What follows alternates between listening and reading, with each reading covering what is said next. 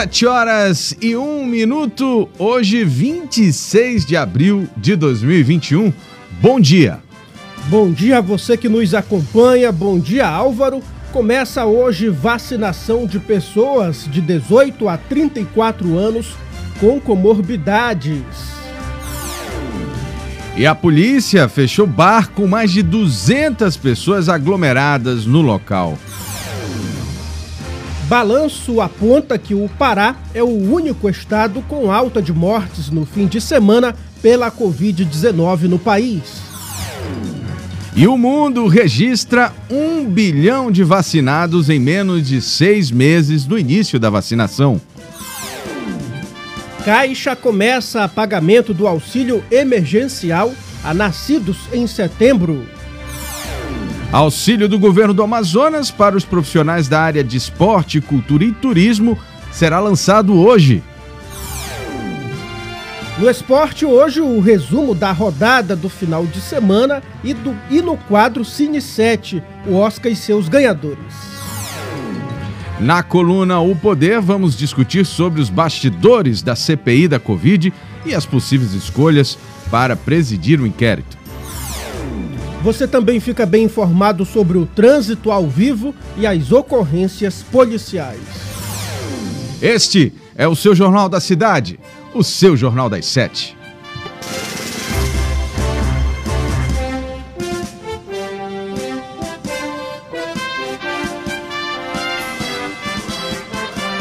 As notícias da cidade de Manaus. Polícia, emprego, comunidade, as últimas informações do Brasil e do mundo. Começa agora. Começa agora. Jornal da Cidade. Muito bem, agora 7 horas 3 minutos em Manaus, vamos conferir as manchetes dos principais jornais do país.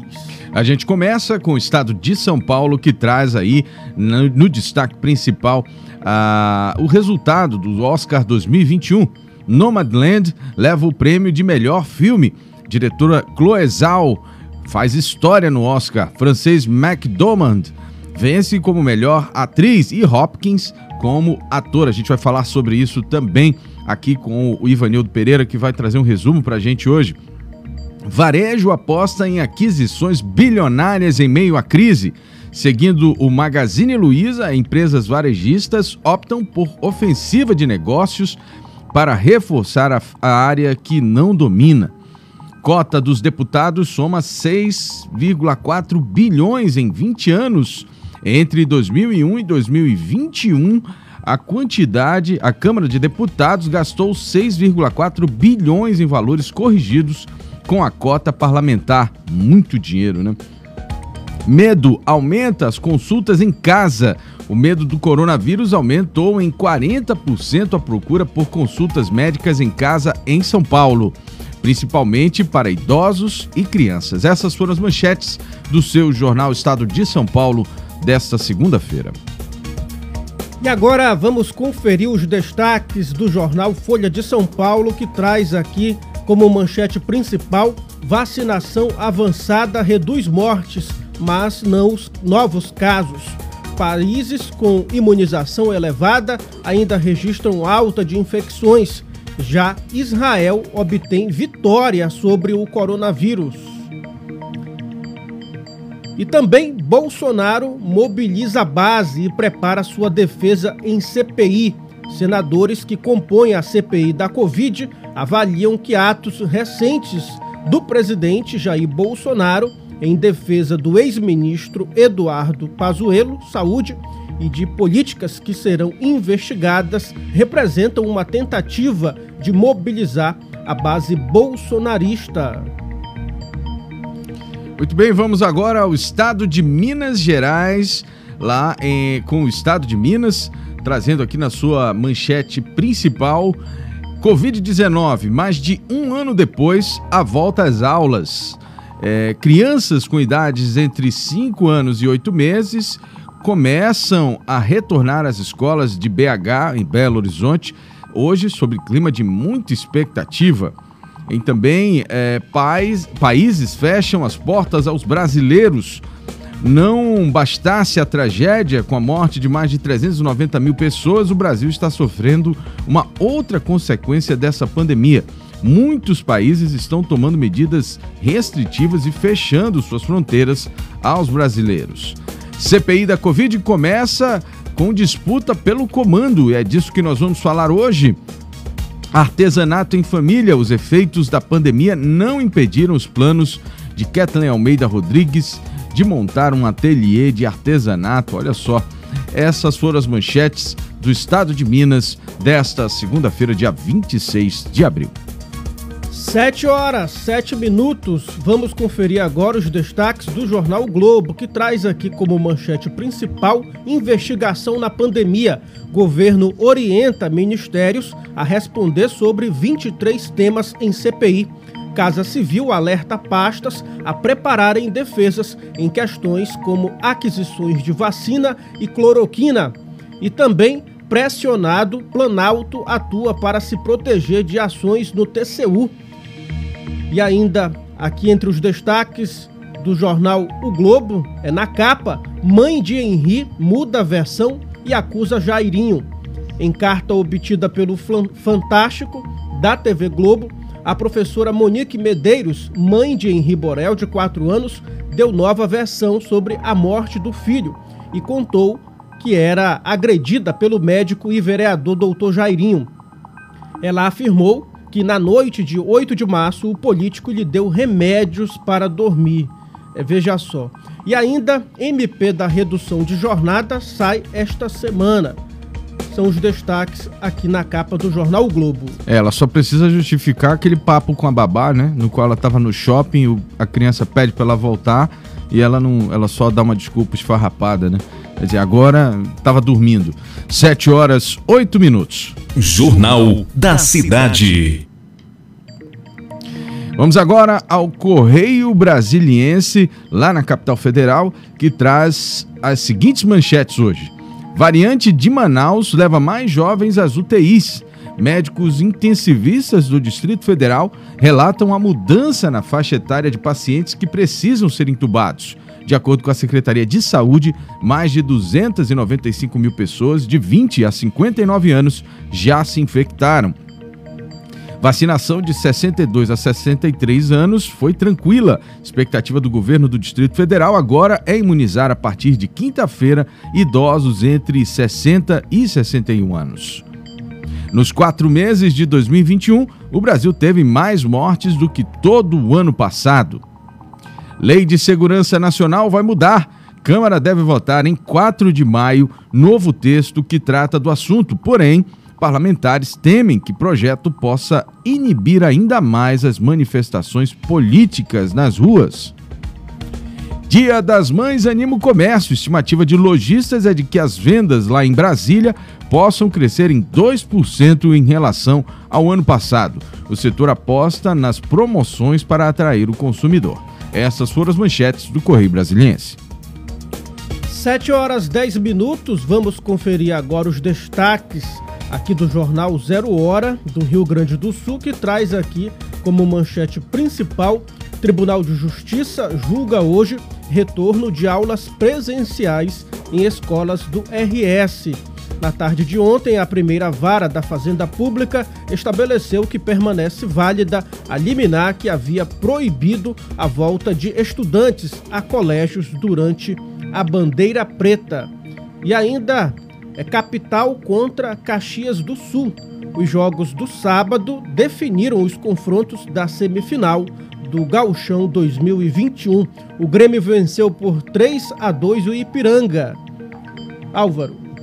Vamos agora, então, encerrando aqui as manchetes dos principais jornais do país, trazendo a manchete do seu Jornal Crítica aqui do Amazonas, desta segunda-feira, dia 26 de abril. Cadastro não antecipa vacina, mas está aberto. Atenção aí, pandemia. Avanço da imunização. O mundo chega a um bilhão de vacinados. Marca alcançada no sábado, cinco meses após o início da imunização, acompanha desigualdade. Países mais ricos estão na frente. Denúncia: indígenas expõe garimpo.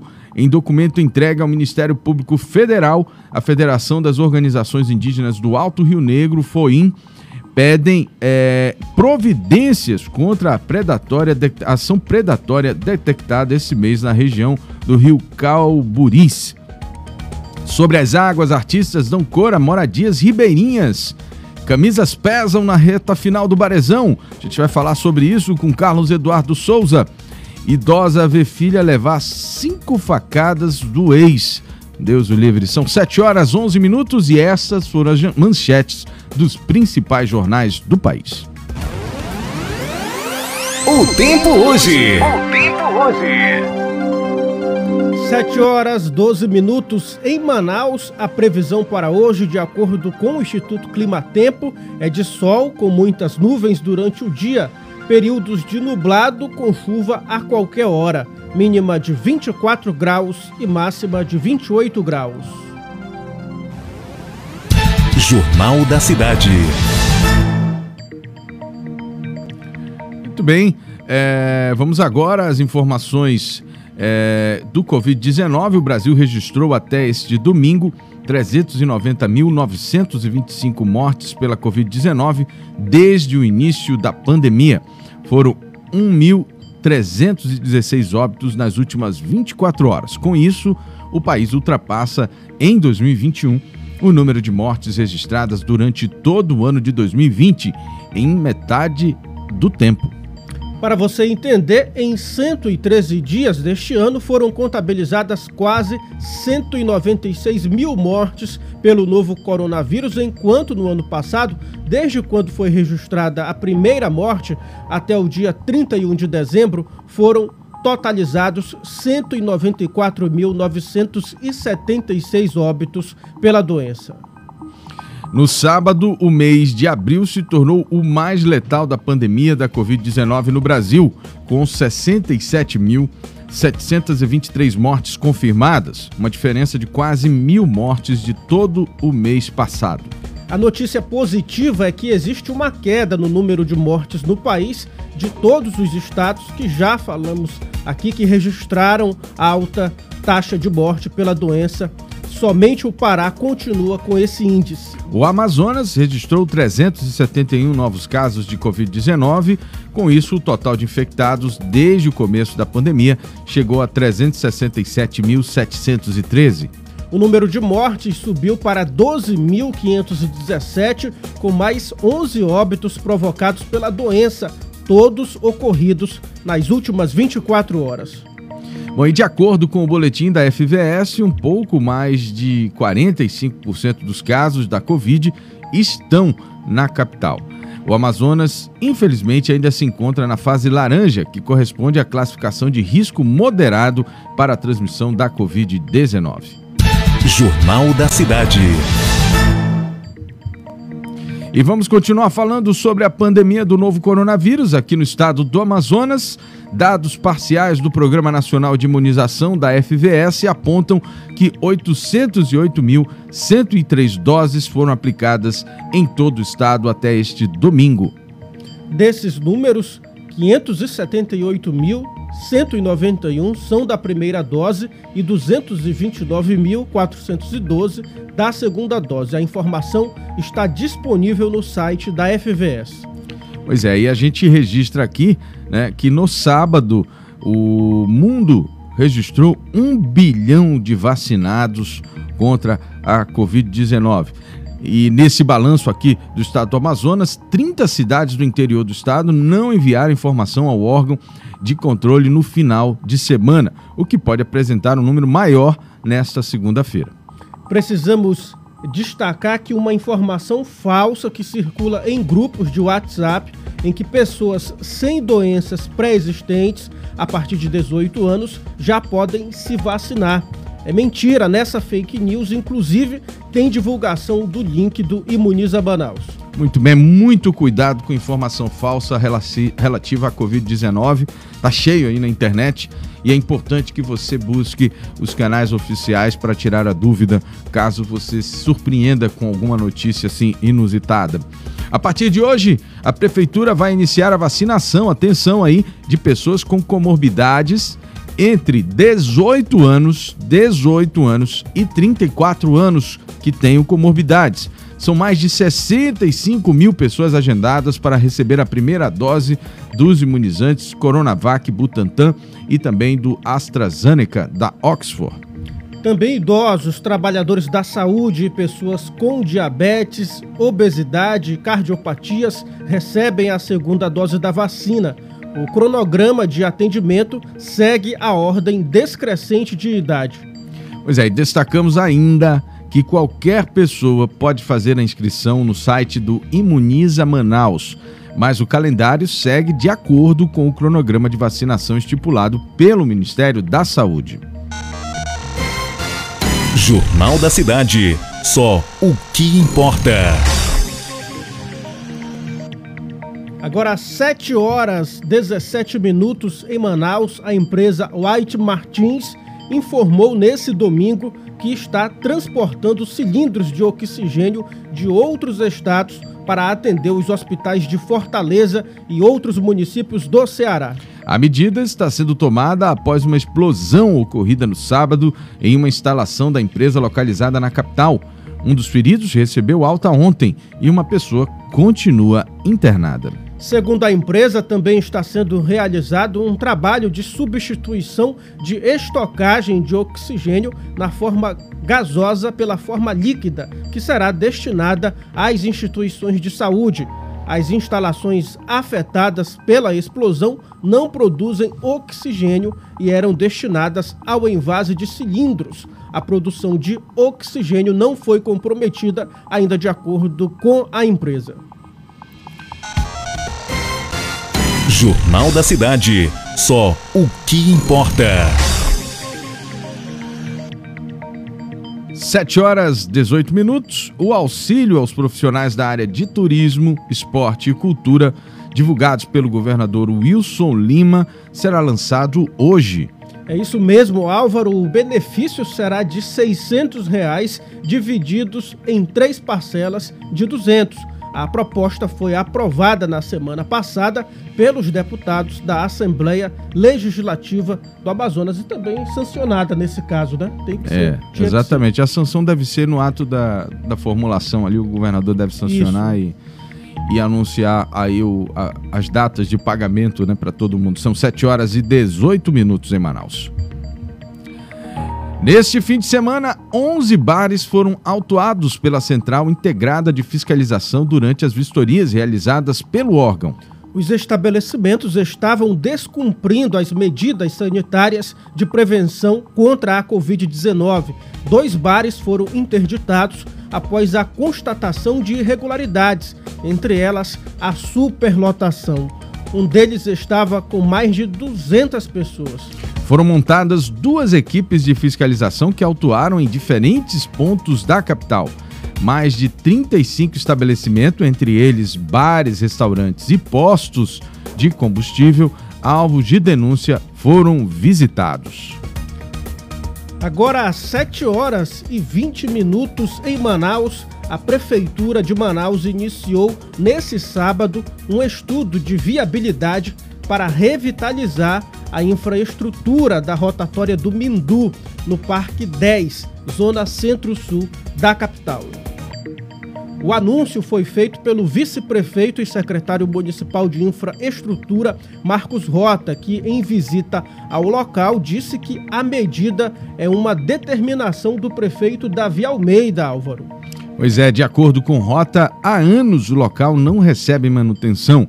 O chafariz da rotatória apresenta diversos problemas, como vazamentos e acúmulo de água parada, tornando o espaço um criadouro para mosquito transmissor da dengue. Rapaz, aquela é a estrutura do, do canhão, né? Do canhão. Para que serve aquele canhão erguido ali pelo Amazonino ah, Mendes? Meu Deus do céu, olha, que absurdo. A, a questão é a seguinte, né?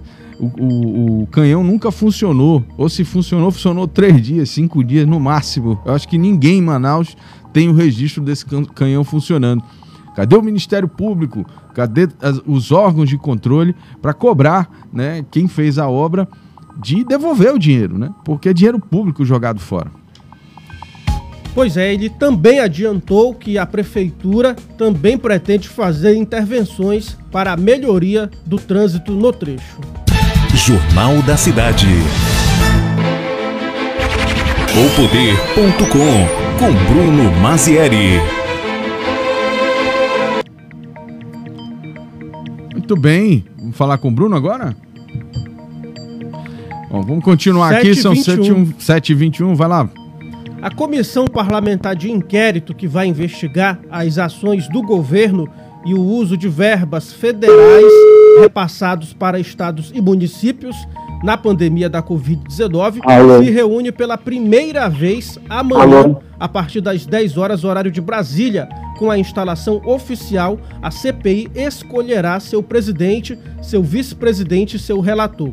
A reunião acontecerá no plenário, no plenário número 3, na ala senador Alexandre Costa e será semipresencial, com a possibilidade de participação dos membros da CPI pessoalmente ou virtualmente. A eleição do presidente e do vice-presidente, que é secreta, será restrita aos que comparecerem no, no local. Bruno Mazieri já está na linha para falar conosco. Oi, Bruno, bom dia. Bom dia, Thiago. Bom dia, Álvaro. Bom dia a você que nos acompanha nesta segunda-feira. É isso mesmo que você falou, Thiago. Na terça-feira, né, acontece aí a primeira reunião oficial da CPI da Covid, como como estão chamando, né? E o mais curioso disso tudo é que, apesar, por exemplo, de já terem dito que o senador Omar seria o, o, relator, o presidente perdão, da CPI, o único inscrito até o momento é o senador Eduardo Girão, que inclusive aí promete concorrer à vaga é, juntamente com o senador Omar Aziz. E aí, que se o senador Eduardo Girão for eleito, ele escolhe o relator do processo do, da CPI toda, que comentam que poderia ser Renan Calheiros. Então, assim, está tudo muito incerto ainda. A gente falou a semana passada inteira, basicamente, sobre esse assunto, mas muitas dúvidas ainda pairam no ar a respeito da CPI da Covid. Outro, outra informação importante a respeito disso é que a votação será, a, reunião acontecerá semipresencial, ou seja, é, parte estará online, parte estará presente, porém só poderão votar aqueles senadores que estiverem presentes no plenário e a votação será secreta. Secreta, né? Seja, Isso muda tudo. É, o, os dados não vão ser revelados a respeito desse assunto. Sem aquele painel, né? Bruno Mazieri, eu queria fazer um comentário aqui, caiu meu fone aqui, eu tive que. Cadê o pessoal da técnica aqui para me ajudar, por favor? É, é, a gente tem dois aspectos aí que eu acho importantes, né, Bruno? A gente fazer, é, fazer um, uma pontuação. A primeira, como você disse, o voto é secreto. O voto secreto ele muda tudo, né? Porque ainda que você consiga fazer uma espécie de, é, de contabilidade prévia né, com base no, no, na declaração ali informal dos votos, né, os deputados, senadores que vão dizendo, olha, eu voto, eu voto, eu voto, aquela coisa toda.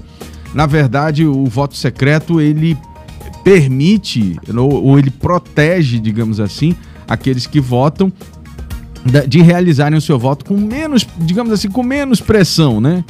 Tendo um pouquinho menos de pressão, tendo em vista que a uh, as pessoas não vão saber quem foi que votou contra, quem foi que votou a favor, quem, quem desdisse o voto ali na hora de confirmar.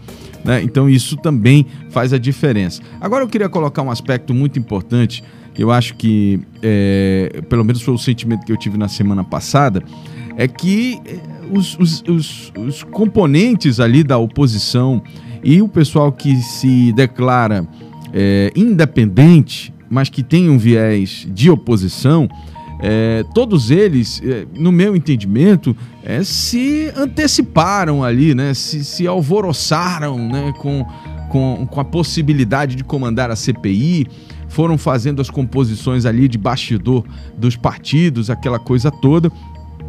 Mas a verdade é que o executivo ainda tem muita força, né? Força das emendas, força da, da, da, dos cargos, né? enfim, tem uma série de, de, de, poderes, vamos colocar assim, né? que a gente vê na República é, ao longo dos. desde a da redemocratização lá em 88, né? que a gente vê.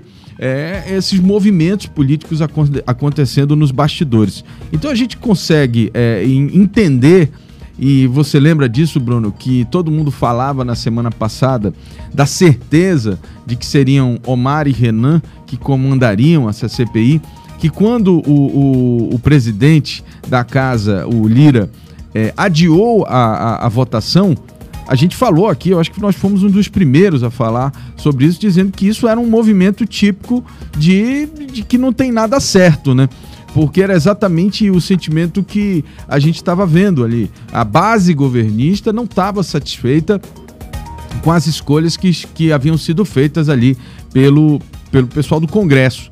E aí vem, obviamente, a pressão natural do Planalto, né? natural no sentido de que isso são brigas políticas e é natural que as forças políticas elas disputem esses cargos, esses espaços, porque é, a presidência ela tem o poder para quem não entende, né? Ela tem o poder é, de conduzir a CPI, ou seja, de convocar, de, de pautar as, as, as, os depoimentos, etc.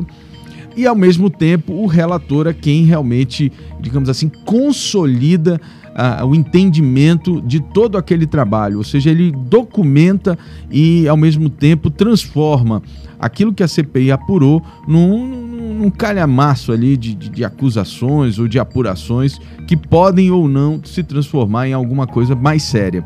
É, o fato é que são duas posições importantíssimas e eu acho que é, essa semaninha aí que foi dada pelo Lira foi exatamente aquilo que a gente falou naquele dia, Bruno. Foi para exatamente modificar, ou pelo menos tentar modificar, a composição já definida nos bastidores lá pelo, pelos congressistas.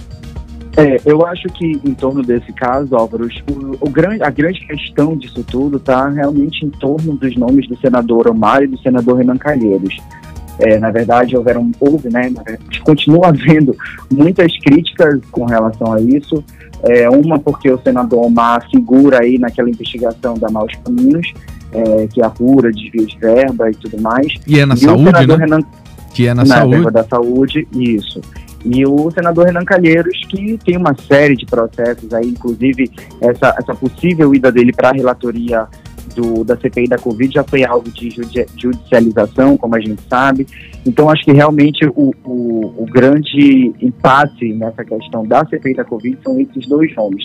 Agora, uma coisa que eu queria ressaltar é que seria muito importante, muito interessante também, se o senador Eduardo Braga, que é, provavelmente será membro da comissão da, de parlamentar de investigação, convocasse o, o ex-prefeito de Manaus, Arthur Neto, para depor, né? Porque eu acho que foi o prefeito da, da pandemia, sem dúvida, apesar de a gente permanecer nela e o Davi Almeida ser o atual prefeito, mas eu acho que seria interessante o ex-prefeito de Manaus, Arthur Neto, também ser convocado para, de repente, depois prestar esclarecimentos é, com relação à questão de UBS que não estava aberta, que não tinha é, exame para não tinha testagem para Covid, enfim, que não houve essa, esse reforço por parte do município no momento em que o estado do Amazonas tanto precisou, principalmente, obviamente, a cidade de Manaus. É, e eu acho que as pessoas falam muito da segunda onda, né, Bruno? Essa que é a verdade. As pessoas têm viva só os problemas que aconteceram na segunda onda. Mas nós temos, obviamente, é, aspectos importantes da atuação do, do Executivo Municipal é, no que tange a educação, a, a, ao atendimento básico né? Eu falo da UBS, né? eu falo, a gente, é, durante muito tempo e muitas vezes a gente bateu aqui nessa tecla de que o município sequer fez um esforço para reabrir UBSs que estavam fechadas na, na, na, nos bairros da cidade. É, e ele fez um único hospital que durou acho que dois meses, com aquele, pegou uma escola, fez uma adaptação. É, depois de dois meses, mandou tirar os equipamentos dali, distribuir, tá tudo certo. Parece que a gente está querendo é, dizer que foi pouco, né? Mas na verdade foi pouco mesmo. Foi exatamente isso que foi feito. Não foi comprado medicamento, não foi feita nenhuma ação no sentido de, de melhorar o atendimento básico, não foi feito nenhum programa, nenhum auxílio. Não foi feito nada, né? Então o... O, que, o que acabou prejudicando a saúde do Estado, né? Porque superlotou todos os hospitais do Estado e causou esse colapso todo que todo mundo já sabe, que todo mundo acompanhou de perto. Exatamente. E, assim, é, é, é, óbvio que a gente também precisa pontuar isso, né? Que a, a, o atendimento básico, no que pese ainda ser muito questionado, né? Por conta daquela medicação e tal, eu nem entro nessa questão da medicação. Eu entro mais na questão do, do tratamento e do acompanhamento mesmo do, do paciente naquele momento inicial, né? Que já se ficou comprovado que quando se tem essa atenção no início os efeitos, em muitos casos, é óbvio que tem casos que já também ficou comprovado que não adianta fazer nada, que a pessoa vai agravar, mas em muitos dos casos você consegue ajudar as pessoas a combater, a melhorar a imunidade, a melhorar a, o aspecto de vitaminas, enfim, uma série de, de, de questões né, que ajudam o corpo naquele momento difícil. E nisso o prefeito da cidade pecou assim de forma é, criminosa. Ex-prefeito. O né? ex-prefeito da cidade pecou, pecou, de forma criminosa, né? Porque isso para mim é uma forma de, de, de, condenar muitas pessoas nos bairros, né? É, a não ter o mínimo de chance de combater é, esse vírus que a gente sabe que não tem, que não tem cura, né? E ainda nessa, nessa onda do, da, da primeira onda, a gente percebe que quando as UBS voltaram a atuar fortemente nessa questão da Covid, início do ano, nos primeiros dias de janeiro, que foi quando o prefeito Davi Almeida assumiu, os casos de subnotificação diminuíram e os casos de pessoas confirmadas com vírus aumentaram, porque as UBS passaram a fazer os exames de Covid. A gente sabe que os exames é, atualmente ficam meio que obsoletos, porque realmente a gente já sabe que a vacina que tem que ser é, colocada em prática mas muita gente às vezes trata uma gripe como se fosse Covid e acaba tomando uma série de medicamentos, enfim. Então o exame é importante nesse sentido. Exato. Então os casos que eram subnotificações, que a gente não tinha certeza de dados, eram menores no ano passado, durante a primeira onda, e quando o, o prefeito da Almeida assumiu e que botou as UBS para funcionar como posto de testagem também, os casos explodiram e a gente viu aí a quantidade de, de pessoas contaminadas e você pode ter um paralelo de como estava a situação é, no estado do Amazonas, principalmente, obviamente, em Manaus. É, e você falou um ponto que é extremamente é, é, é importante, Bruno, que é a questão da testagem. É, o município, né, no, na época da primeira onda, eu não me recordo, mas eu acho que eles não compraram sequer um teste. Ou se comprou, não, a gente sequer soube que havia, havia haviam testes para que fossem aplicados na população. Quer dizer, houve uma omissão muito grande. Muito grande, porque assim a testagem, no que pese a gente não ter, óbvio, né, cura para a situação, mas a pessoa tem o direito, primeiro, de saber que está doente. Segundo, sabendo que está doente, ela se isola e evita a transmissão, que eu acho que talvez esse seja o principal ponto que a testagem ajude né? Talvez ela aumente um pouco a pressão, porque você começa a saber a quantidade de gente que está doente, etc. Mas você também consegue detectar aquela pessoa que está transmitindo e que precisa ficar em casa. Então, assim, a, a prefeitura, ex, é, o ex-prefeito, Arthur Vigílio, sequer comprou testes para aplicar nas pessoas. Agora pergunte se ele não gastou dinheiro com obra, a toque de caixa, fazendo viaduto que até hoje está com problema no Ministério Público. É disso que a gente está falando. É desse problema né, de gestão que a gente está falando. É, a gente não é contra construir um viaduto, construir uma, uma passarela, construir algo que seja importante para a cidade. Mas a gente precisa ter prioridades e ainda que você vá construir, construa de forma correta, né? Correta que não deixe o problema do jeito que está aí. E essa questão da testagem, para mim, ela é fundamental. Ele tem que ser responsabilizado por isso, tem que ser responsabilizado pelas UBS fechadas, tem que ser responsabilizado por uma série de questões que o município foi omisso naquele momento. Outro assunto aí? Acho que com o Bruno já eu estou aqui ainda. Bruno Mazieri, essa semana nós temos é, perspectivas de eleição no tribunal também, não está confirmada ainda, né? Estava prevista para a semana passada, é, mas deve acontecer essa semana ou não, né? Vamos esperar aí os movimentos, não, não tá, tem nada definido, mas teremos duas escolhas de desembargadores. Nos bastidores os nomes já estão praticamente definidos, a gente sabe como funciona. É, então os nomes já estão definidos e assim que a gente tiver é, a confirmação da data da eleição, a gente volta a esse assunto. Mas também é uma, uma, uma mudança significativa aí na Corte de Justiça do Estado do Amazonas, né, Bruno? É isso mesmo, Álvaro. Na verdade, ela está marcada para acontecer amanhã, né? A gente ainda espera a publicação do Diário Oficial, da pauta do dia, para ter essa confirmação. Mas, como você bem falou, já tem alguns nomes é, que já são certos. Um deles é o da juíza Onilza Guedes, Abreu Guedes, que é, é, sem dúvida, ela está concorrendo para a vaga de antiguidade e é a mais antiga. antiga. Ela concorre junto com a juíza Anisa Thelma, com a doutora Cleonice Fernandes de Menezes Trigueiro, com o Roselberto Jimenez e com Jaci Cavalcante Gomes Atanásio mas dentro dessa, desses nomes, o dela é o mais antigo, inclusive ela já atua como desembargadora substituta por conta do afastamento da desembargadora Encarnação por meio do Conselho Nacional de Justiça. Então, provavelmente, sem dúvida, ela será a desembargadora a ocupar o cargo por antiguidade.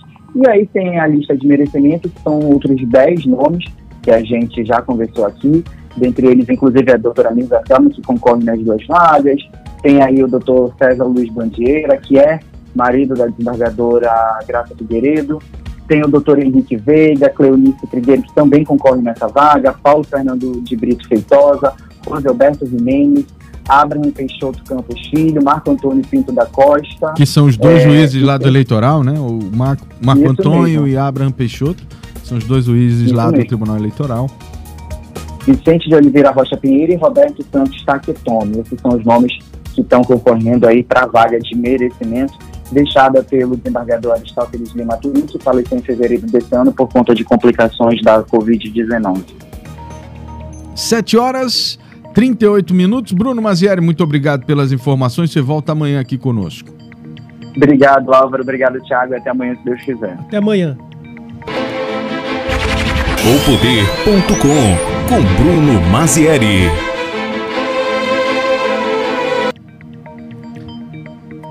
Muito bem, olha Álvaro, a gente tem informações aqui de um incêndio que aconteceu durante a madrugada por volta das duas horas e atingiu uma peixaria na rua Washington Luiz, no bairro Dom Pedro.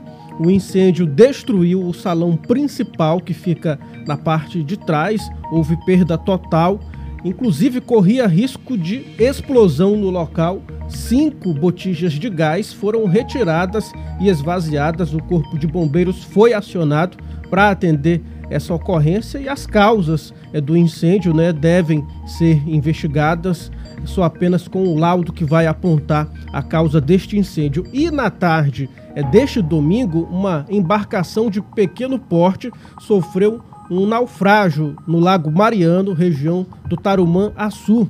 Aqui em Manaus, no barco estavam três adultos que conseguiram é ser socorridos e uma criança que segue desaparecida. Meu Deus. É uma criança de, de nove meses, salvo engano, né?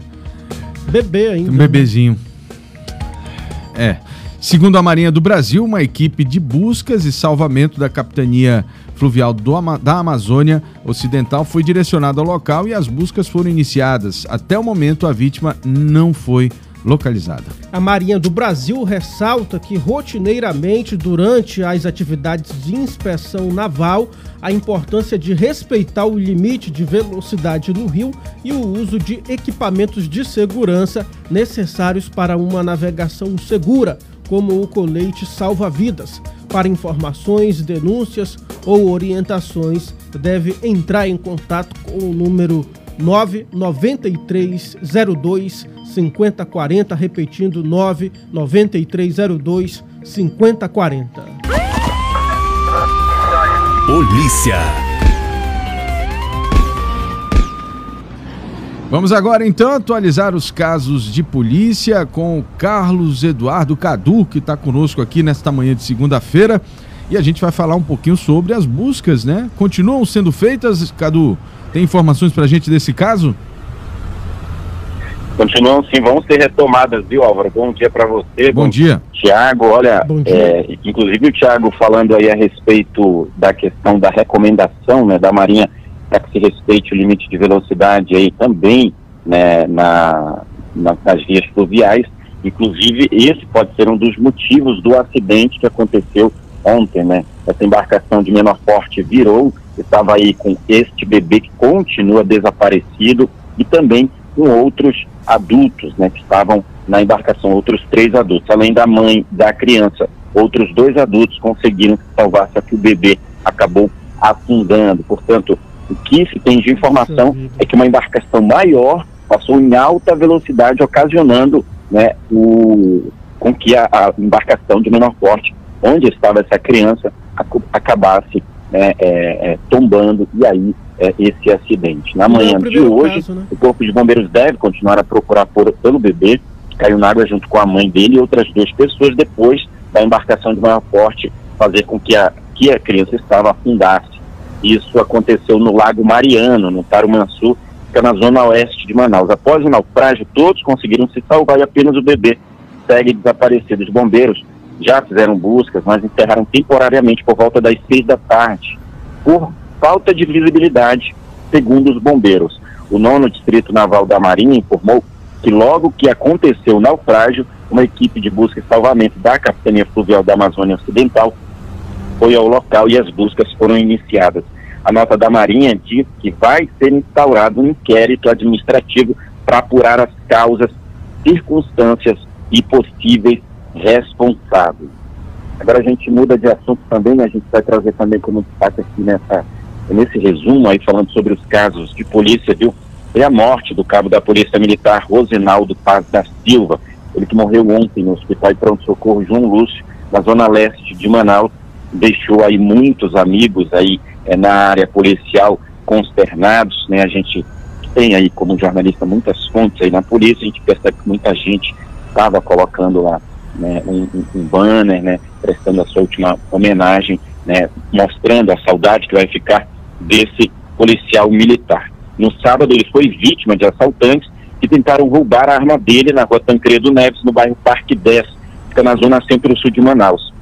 O cabo teria reagido contra uma dupla em uma moto que queria roubar a arma dele, enquanto o cabo estaria fazendo a segurança de um frigorífico.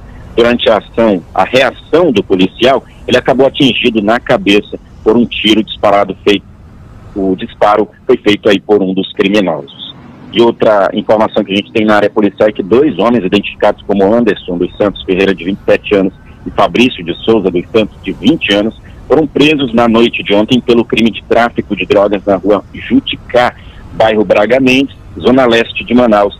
De acordo com policiais militares da 13ª SICOM, denúncias anônimas informaram que os dois suspeitos vendiam drogas no Braga Mendes. A PM informou que foi até o local e prendeu Anderson e Fabrício após os dois tentarem fugir quando viram a polícia. Com eles, a polícia encontrou 211, 211 porções de óxido, maconha, dois celulares, dinheiro em espécie e apetrechos para o uso de drogas. Viu, Álvaro?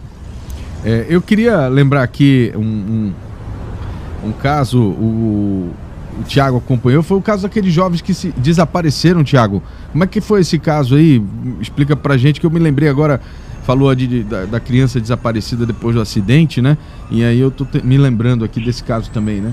Foi pois é, inusitado. Seis adolescentes é, que saíram de casa para jogar bola lá no bairro Cidade de Deus, na zona norte é, de Manaus, acabaram é, ficando perdidos é, naquela área de mata ali da reserva florestal Adolfo Duque, após adentrarem o local, porque segundo um dos adolescentes, uma bola teria é, caído no bueiro e sido levada pela correnteza, né? Porque ali naquela área é, tem vários córregos e garapés existentes ali e que cortam aquela área de mata. Então, esses adolescentes acabaram é, se perdendo dentro dessa área de mata, que é inclusive uma área federal, né, e é proibida a entrada ali, o acesso. E um deles, o Ravel, é de 15 anos, que falou com a nossa equipe de reportagem, que foi ele né, quem disse que tinham perdido a bola e aí foram atrás. Ele falou que conseguiu encontrar o caminho é, para a saída, assim, mais um momento de muita aflição, desespero é, para os familiares. A polícia militar foi mobilizada para atender essa ocorrência, inclusive, Álvaro, ia ser utilizado o helicóptero da Secretaria de Segurança Pública. Né, os bombeiros também foram acionados, mas quando a equipe chegou ao local, né, não precisaram é, entrar na mata porque os adolescentes acabaram aparecendo, conseguiram é, sair ali um alívio é, para os pais, para os familiares, para as mães, né? Mas é como o capitão Tasso Alves, do Comando de Policiamento é, da área norte, falou, que fique de exemplo, né? É isso aí. Um exemplo para essa juventude aí que está nos assistindo, de nada de ficar é, brincando em área que você não conhece. Sete horas. Inicialmente, é, rapidinho, inicialmente, os familiares informaram para a imprensa, né? A equipe do site imediato foi a primeira a chegar do local. Inicialmente, os familiares informaram que eles tinham ido é, para um igarapé, dentro da área de mata, para tomar banho. Mas já esse adolescente aí. Falou da bola, né? Falou da bola, enfim. Tá certo. 7 horas e 46 minutos. Cadu, obrigado. Polícia.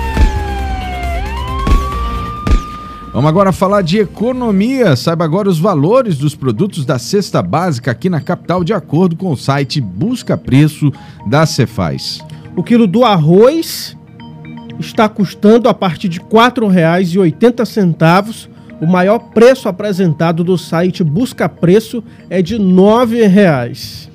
É, agora vamos falar sobre outro produto, de acordo com o site Busca Preço da Cefaz, o quilo do açúcar está custando é, a partir de R$ 2,60 e o maior valor chegou a R$ 8,40. Comparando com sexta-feira, teve um aumento de 30 centavos no preço do produto divulgado lá no site. Se quiser também acompanhar o preço dos produtos da cesta básica, é só acessar o site Busca Preço Cefaz. Os preços são de quase todos os supermercados da cidade. Vamos lá, o Cine Manaus oferta 51 vagas de emprego hoje em várias áreas de atuação. Os candidatos interessados nas vagas devem enviar o currículo para o e-mail cinemanaus.empregos2021 gmail.com. No currículo devem constar os seguintes dados utilizados: números de telefone de contato e informações sobre o tempo de experiência, caso não seja o primeiro emprego. Entre as vagas ofertadas estão oportunidades para vendedor, ajudante de motorista, auxiliar de serviços gerais, entre outros que podem ser conferidas em detalhes no site imediatoonline.com. Lembrando então o site, o e-mail que você pode enviar o seu currículo, que é o cinemanaus.empregos2021 gmail.com, repetindo, cinemanaus.empregos2021 gmail.com. Momento do Esporte com Carlos Eduardo Souza. E é com ele que nós vamos conversar agora, Carlos Eduardo Souza, sobre o Barezão. Carlos, bom dia. Não estou ouvindo o Carlos aqui. Surpresa no Agora fim de sim. semana, São Raimundo, São Raimundo virou para cima da equipe do. tirou a vantagem da equipe do Amazonas, é, venceu por 3 a 1 com muita autoridade. O Amazonas com a folha de pagamento aí na faixa de 300 mil, São Raimundo é, gastando aí menos de 50 mil reais por mês. E o Amazonas, que tinha vencido a primeira partida por 2 a 1 jogava por dois resultados iguais, teve a segunda melhor campanha na competição acabou perdendo e o Tufão está aí nas semifinais do Barezão 2021. Pesou a camisa? Pesou a camisa, Carlos? Como? Pesou a camisa? Será que pesou a camisa? Ah, sim, sim, sim, sim. Pesou a camisa porque o, o Amazonas é uma equipe nova, né? É, duas competições nesse ano, o Balezão 2020, que terminou esse ano, e o 2021, e o Amazonas não conseguiu sequer chegar nas, nas semifinais, né? E o São Raimundo, com um time muito limitado assim, em número de jogadores, né? Mas muita qualidade com as peças que tem, conseguiu reverter o resultado, a molecada muito jovem, né?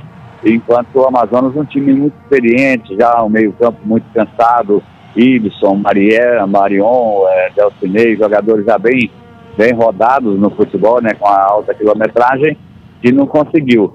Enquanto que o, o ontem nós tivemos outra camisa pesada também, né? O Nacional Futebol Clube empatou 1 a 1 contra a equipe do Clipper, passou também para semifinais. Aí nós vamos ter hoje o Manaus contra o JC. É, o Manaus está na vantagem de 2 a 0 e amanhã nós temos o jogo do Princesa dos Solimões contra o Penarol lá na cidade de Taquatiara. Como é que está a, a, a, semifinal? Já, o que já tem definido o que falta definir, Carlos? Não, falta definir ainda a vitória, é, é, é o jogo do Manaus JC hoje e amanhã o Princesa e o Penarol. Princesa e Manaus estão na vantagem porque venceram as, duas, as suas primeiras partidas. Ah, certo. E o nacional e o, o campeonato de outros estados, do Rio, São Paulo, como é que tá? Bora, temos aí no Campeonato Carioca, né, o Flamengo e Fluminense, dois grandes classificaram, enquanto que no Campeonato Paulista, ontem tivemos a derrota do Palmeiras, Palmeiras pode não classificar a próxima fase, o São Paulo venceu com o time, é, terceiro time, venceu a equipe do, do Ituano 3 a 0 ontem à noite, por isso venceu o Santos, né, e na Copa do Nordeste no sábado deu é, o Ceará e o Bahia, né? O Bahia passou nos pênaltis contra a equipe do Fortaleza, inclusive o Fortaleza demitiu o seu treinador Anderson Moreira depois dessa derrota. Carlos Eduardo Souza, muito obrigado, meu amigo. Uma excelente semana para você e vamos continuar acompanhando aí o futebol amazonense e torcendo para que o futebol fique cada vez mais forte. Obrigado. Obrigado, bom dia para todos. Momento do Esporte com Carlos Eduardo Souza. É, a gente tem o Carlos Eduardo Pessoa, que acabou de trazer as informações. E o Carlos Eduardo Souza. São dois Carlos hoje. 7 horas 53 minutos. Os trabalhadores informais, nascidos em setembro, começam a receber a nova rodada do auxílio emergencial. O benefício terá parcelas de 150 a 375 reais, dependendo da família. O pagamento também será feito a inscritos no Cadastro Único de Programas Sociais do Governo Federal, o CAD Único, CAD Único, nascidos no mesmo mês. O dinheiro será depositado nas contas poupança digitais e poderá ser movimentado pelo aplicativo Caixa Tem somente de duas a quatro semanas após o depósito. O dinheiro poderá ser sacado em espécie ou transferido para uma conta corrente. O saque da primeira parcela foi antecipado em 15 dias. O calendário de retiradas, que iria de 4 de maio a 4 de junho, passou para 30 de abril a 17 de maio. Atenção aí a essas datas. Cine 7. Cine 7 com Ivanildo Pereira. Olha, são 7 horas e 54 minutos e apesar da pandemia, apesar desse momento sui generis que a humanidade está vivendo, é, todo mundo que gosta de cinema, todo mundo que gosta, todo mundo é um pouco ligado a isso, né? Ontem aconteceu a cerimônia é, do Oscar, né, que premia as grandes produções é, cinematográficas do planeta. E a gente trouxe aqui excepcionalmente esta segunda-feira o Ivanildo Pereira para comentar um pouco. Ele que através do Cine 7, que é um site amazonense que cobre cinema todos os dias, você pode acessar o cine7.com.br e você vai acompanhar lá. E o Ivanildo traz para gente em detalhes como foi a premiação. Ivanildo, bom dia.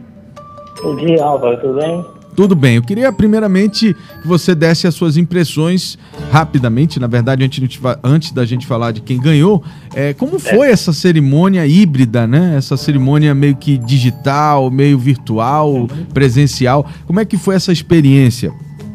Olha, eu confesso que já estava esperando uma cerimônia chata, assim, meio, meio sem, sem sal, né? Como foram algumas cerimônias de premiação antes, né? Mas eu acho que até que o Oscar se resolveu bem. Ele teve lá uma parte presencial no qual todo mundo foi testado, né? Todo mundo que estava lá foi testado antes. Eles fizeram questão de ressaltar isso na abertura.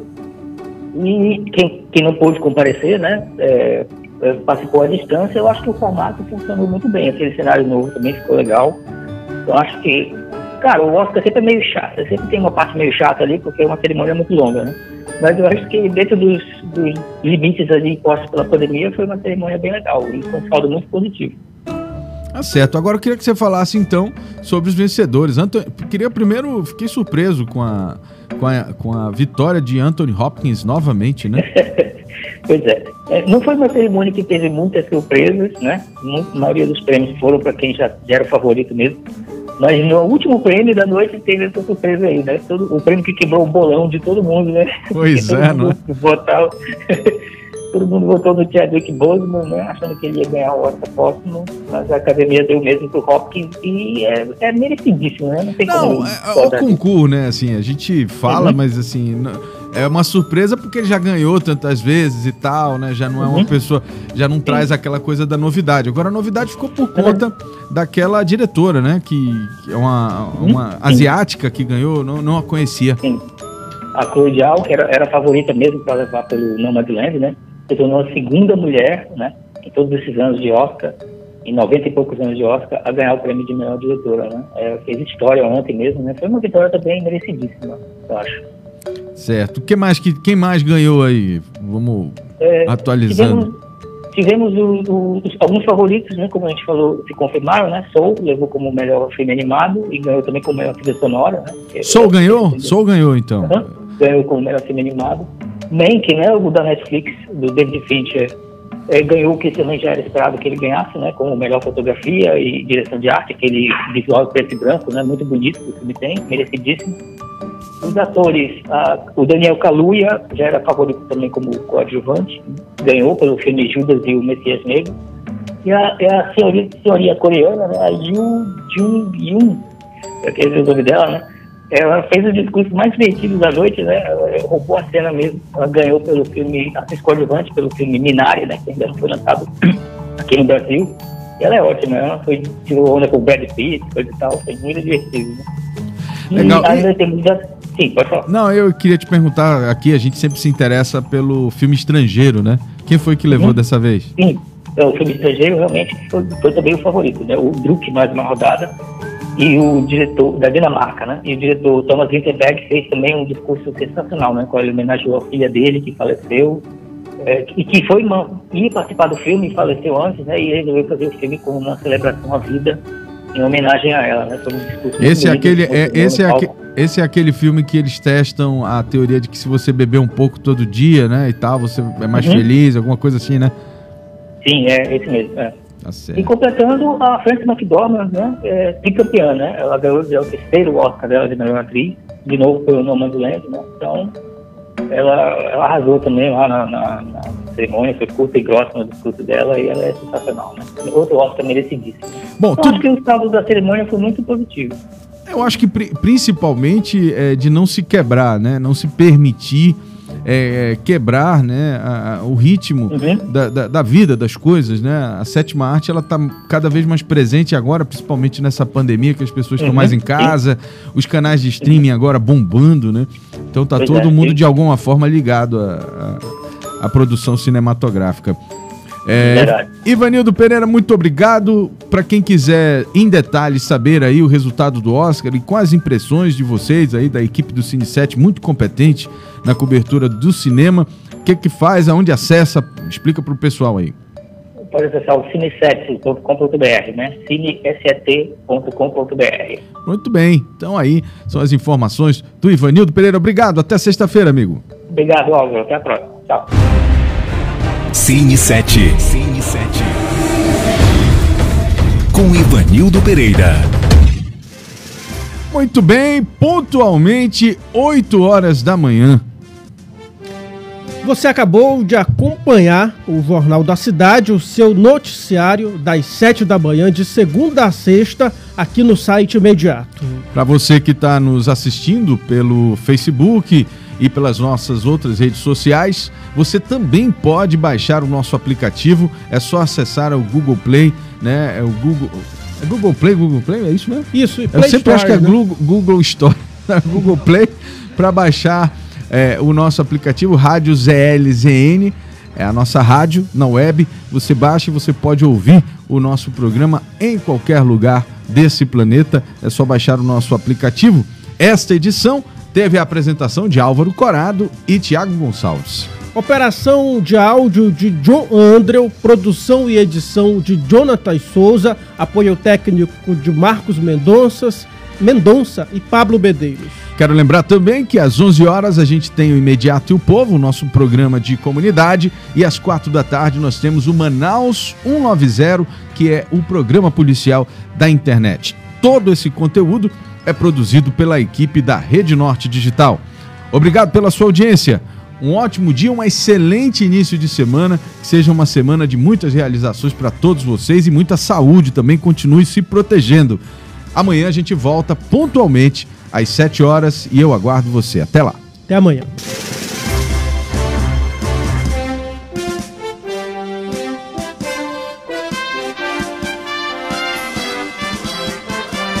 As notícias